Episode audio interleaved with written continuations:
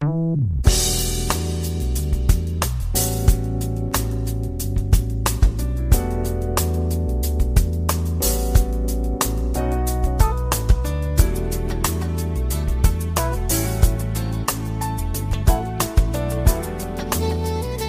友们，大家好，欢迎如约来到蔡老师健康讲堂，我是您的蔡老师。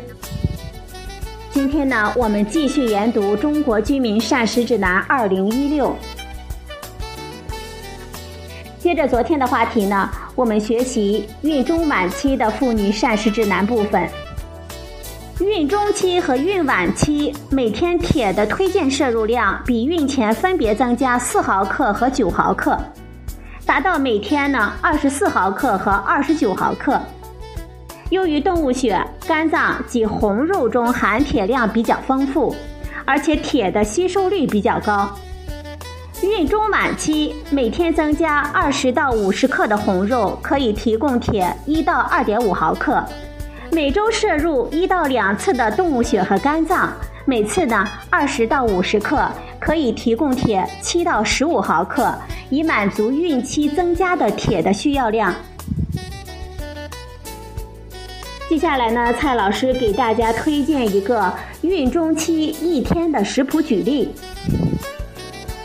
早餐呢，我们可以准备豆沙包，其中呢，面粉四十克，红豆沙十五克，蒸红薯大约是六十克，煮鸡蛋五十克，牛奶二百五十克。水果一百克。看一下午餐，午餐准备的是杂粮饭，其中呢大米五十克，小米五十克，青椒爆猪肝，猪肝十克，青椒一百克，芹菜百合，芹菜一百克，百合十克，还有一个汤，鲫鱼豆腐紫菜汤。鲫鱼二十克，豆腐一百克，紫菜两克。晚餐呢，我们准备的是牛肉面，其中呢，面粉八十克，牛肉二十克，大白菜一百克，滑藕片，莲藕呢是一百克，烧鸡块，鸡块呢五十克，水果一百五十克，酸奶二百克。核桃十克，全天使用的植物油是二十五克，食用碘盐不超过六克。再来看一个孕晚期的一天的食谱举例。早餐我们准备的是鲜肉包，其中呢面粉五十克，猪肉十五克，蒸红薯蘸芝麻酱。红薯呢六十克，芝麻酱五克，煮鸡蛋一个五十克，牛奶二百五十克，苹果一百克。午餐我们准备的是杂粮饭，大米五十克，小米五十克，烧带鱼，带鱼四十克，鸡血菜汤，鸡血十克，大白菜五十克，紫菜两克。清炒四季豆，四季豆呢一百克，水果是鲜枣五十克，香蕉五十克。看一下晚餐，杂粮馒头一个，其中呢面粉五十克，玉米面三十克，虾仁豆腐，鸡尾虾仁五十克，豆腐八十克，山药炖鸡，山药呢一百克，鸡五十克。清炒菠菜，菠菜一百克。水果呢是猕猴桃五十克，还有酸奶二百五十克，核桃十克。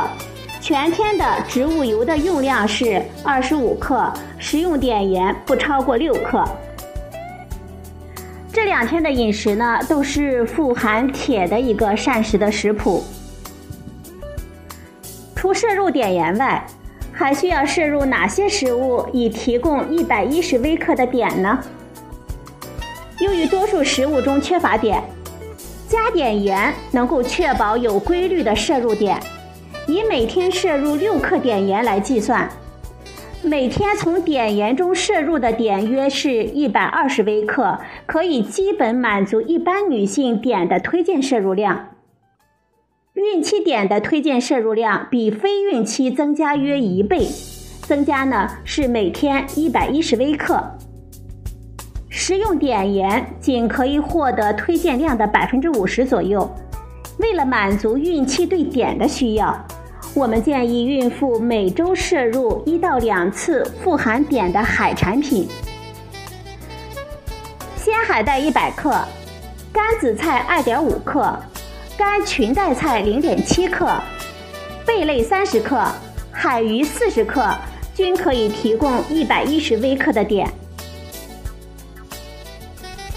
孕期需要增加多少奶、鱼、禽、蛋、瘦肉的摄入量呢？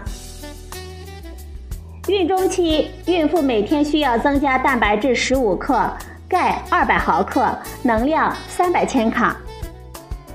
在孕前平衡膳食的基础上，额外增加两百克的奶，可以提供五到六克的优质蛋白质、两百毫克的钙和一百二十千卡的能量。再增加鱼、禽、蛋、瘦肉，共计五十克左右。可以提供优质蛋白质约十克，能量呢八十到一百五十千卡。孕晚期孕妇每天需要增加蛋白质三十克，钙两百毫克，能量呢四百五十千卡。应该在孕前平衡膳食的基础上，每天增加两百克的奶，再增加鱼、禽、蛋、瘦肉，共计约一百二十五克。同样重量的鱼类和畜禽类食物相比，提供的优质蛋白质含量相差无几。但是鱼类所含脂肪和能量明显的少于畜禽类，因此，当孕妇的体重增长比较多的时候，可以多多的食用鱼类，而少食用畜禽类。食用畜禽类的时候，尽可能的剔除皮和肉眼可以见到的肥肉。畜肉可以优先选择牛肉。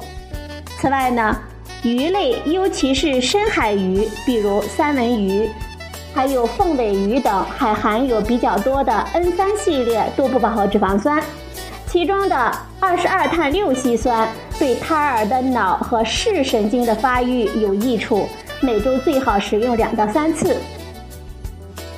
我们看一下孕期一天的食物量。孕中期一天食物的摄入量，我们的建议量是：谷类二百到二百五十克，薯类五十克，全谷物和杂豆不少于三分之一，蔬菜类三百到五百克，其中绿叶蔬菜和红黄色等有色蔬菜占到三分之二以上，水果类二百到四百克，鱼、禽、蛋、肉类。其中呢包含动物内脏，每天的总量是一百五十克到两百克，牛奶三百克到五百克，大豆类十五克，坚果十克，烹调油二十五克，食盐不超过六克。孕晚期一天的食物建议量是这样的：谷类两百到二百五十克，薯类五十克，全谷物和杂豆不少于五分之一。蔬菜类三百到五百克，其中绿叶蔬菜和红黄色等有色蔬菜占到三分之二以上。水果类两百到四百克，鱼、禽、蛋、肉类，其中呢包括动物内脏，每天的总量是两百到两百五十克。牛奶呢三百到五百克，大豆十五克，坚果十克，烹调油二十五克。食盐不超过六克。好了，朋友们，今天呢，蔡老师给大家研读了孕中晚期的一个膳食安排。今天的节目呢，就到这里，谢谢您的收听，我们明天再会。